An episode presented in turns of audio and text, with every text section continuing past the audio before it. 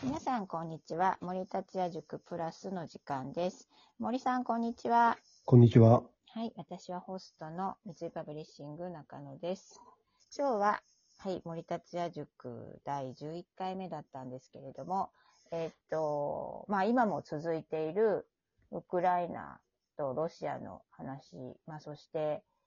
ねガザの話が主だったんですけれども、森さんはウクライナとロシアについてはど、どういうふうにうん、あの、まず、おそらく多くの人はね、あのー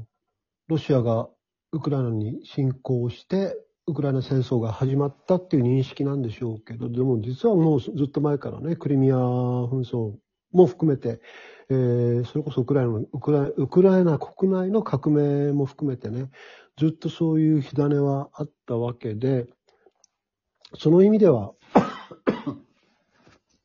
その意味では、あのーその単純なものじゃないし、えー領土的野心に燃えたプーチンがウクライナをえー一方的にこう武力侵攻したというだけじゃないと思っています。あのーそこに至るまでの過程はあるし、ええええ後で編集できんだよね。いや、えーっと、しません。じゃあちょ、ちょっと待って。はい、はい、もう一回最初から言う。はい、いいですか？もう一回最初から言います。はい、えーっと、じゃあ、ここから、え、では、あのー一般の人はね、えっ、と、多くの人は、えープーチンがウクライナにし武力侵攻して、ウクライナ戦争が始まって現在に至るっていう認識だと思うんですけど、実はそんな単純なもんじゃなくて、はい。えーその前にはクリミア紛争もあったし、まあ、さらに言えば、ウクライナ国内の、えーまあ、革命ですよね、えーそうしたこともやっぱり含めてずっと火種はくすぶっていたし、言い換えればプーチンは、まあ、ロシアは、それについてのあるサインはずっと出し続けていたんだけど、それに対して、まあ、西側、NATO を含めて、あるいはアメリカが意図的に無視をしたのか、あるいは、まあ、撲殺したのか、そのあたりはわからないけれど、えーそのあたりの、まあ、コミュニケーションがずっとうまくいってなかったってことは確かでね。だから、単純にロシアが100%悪で、ウクライナが100%正義とは違うとは僕は思ってます。ただもちろん、えーそうした経緯はあったにしても、武力侵攻を始めたのはこれはロシアだし、そこは絶対批判されるべきだし、まあ、さらに言えば、えー僕はあの、ちょうど2日前ですね、あの、ナワリヌイが、えー死んだっていうこの報道がすごいショックで、うん。あのードキュメンタリーの、あの、映画あります。あの、本当タイトルはもう、ナワリヌイっていうタイトルだけど、これがすごく僕はね、まあ、面白かったし、意味深かったし、うんで、だからこそそのナワリヌイがうん2日前に亡くなっていた。まあ、推測でしかないけれど、うんおそらくは殺害されたんだと思う。だって前日には普通に喋ってるからね。だから。うん、それも含めてやっぱり、プーチンの体制ってのは全く認められない。えー一日も早くこれは瓦解すべきだと思ってるけれど、そことウクライナ戦争は僕は少し分けた方がいいかなとは思ってます。複雑ですね。複雑ですね。うん。まあでも本当ね、ナワリヌイはなんかやっぱりロシアにとって次のプーチン後の希望だなってずっと思ってたんで、ええええあそこまでやるかっていうのはちょっと今僕は本当にショックですね。いやそうですね。この間、あの、大統領選にまあ立候補できなかったですけど、立候補した方も、ね、暗殺された方についてた方そうそうそうそうですね。ね。だからそう、うん暗殺が普通にあるっていうのも、うん。で、まあ、しかも、なんだろうな、もう、出過ぎたらもう、出過ぎた杭は打たれないっていう、打ちづらいはずなんだけど、まあ、平気で打っちゃうんだな、と思いましたね。流れには本当に世界的な存在になってたもんね。はい。いや、ちょっと、あの、ドキュメンタリー見てなかったので、ちょっと見てみたいと。はい、あの、アマゾンで今400円で見れるんで、ぜひ見てください。あの、映画としても、ドキュメンタリーとしてもむちゃくちゃ面白いです。スリリングだし。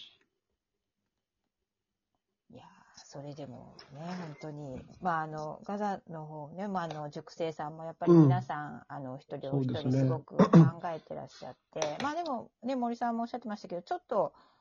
まあ、風向きって言うとあれですけど、ちょっと変わってきたと。うん、国際世論はね、はい。さすがにいくらなんでも、これはもう虐殺だろうっていうふうな声がやっと出始めてはいるけれど、まあでもイスラエルっていうかネタニヤフと言った方がいいのか、強硬さは全くこう変わらないし、何がそこまでね、支えてるんだろうっていうのは本当に不思議で、ただ今日、一人の塾生の方から、あのー彼女は心理学を研究してらっしゃってて、で、その上で言えば、虐待の連鎖ですよね。うんだからまあユダヤ人というのは2000年以上にわたって虐待、ある意味でこう差別され、迫害されてきた民族なわけで、その彼らが今その虐待する側、まあ、迫害、虐殺する側に回るってのは、あ心理学的にはなるほど整合性はあるのかなとは今日思ったけれど、とは言っても、まあ他にもいろいろありますよ。あのネタネネタニヤフのね、えー自らの保身であったりとか、あるいは今のイスラエル連立政権、極右と組んでますからね、まあ、そうしたような政治的な背景とか、えーネネタニヤフの個人的な資質であったりとか、あともちろんイスラエル国内も一枚岩じゃないから、うん。えー今のこのガザに対しての攻撃に対しての批判の声も随分上がってるはずなんだけれども、でもやっぱりそれを押し切ってまでここまで、もうじゃあそろそろちょっと控えますっていうふうになんでできないのかっていうのはやっぱりよくわかんない謎ですね、今もね。ただ今日伺ってて、なんか、支持率が決して高くない極政権うん。のなすがままで、うん、なんかそ、そこまで別に極右じゃない一般国民はでもなすすべがないっていうのは結構人事じゃないなと思って聞いてました。ああ、確かに。じゃないですか。そうだね。はい、そうだね、はいそうそうそうそう。これだから、統一教会の問題とか、今の裏金の問題とかが、もしそのまんまね、えーずっとこう、アンダーカバーされていたら、全然表に出てなかったら、より強硬な保守の政権、まあ自民党ですけどね、は、より強硬になってるでしょうし、うん、それを思うと本当、一言じゃないですね。そうですね。やっぱりね、その、他の国のことでしたらこうやって客観的に、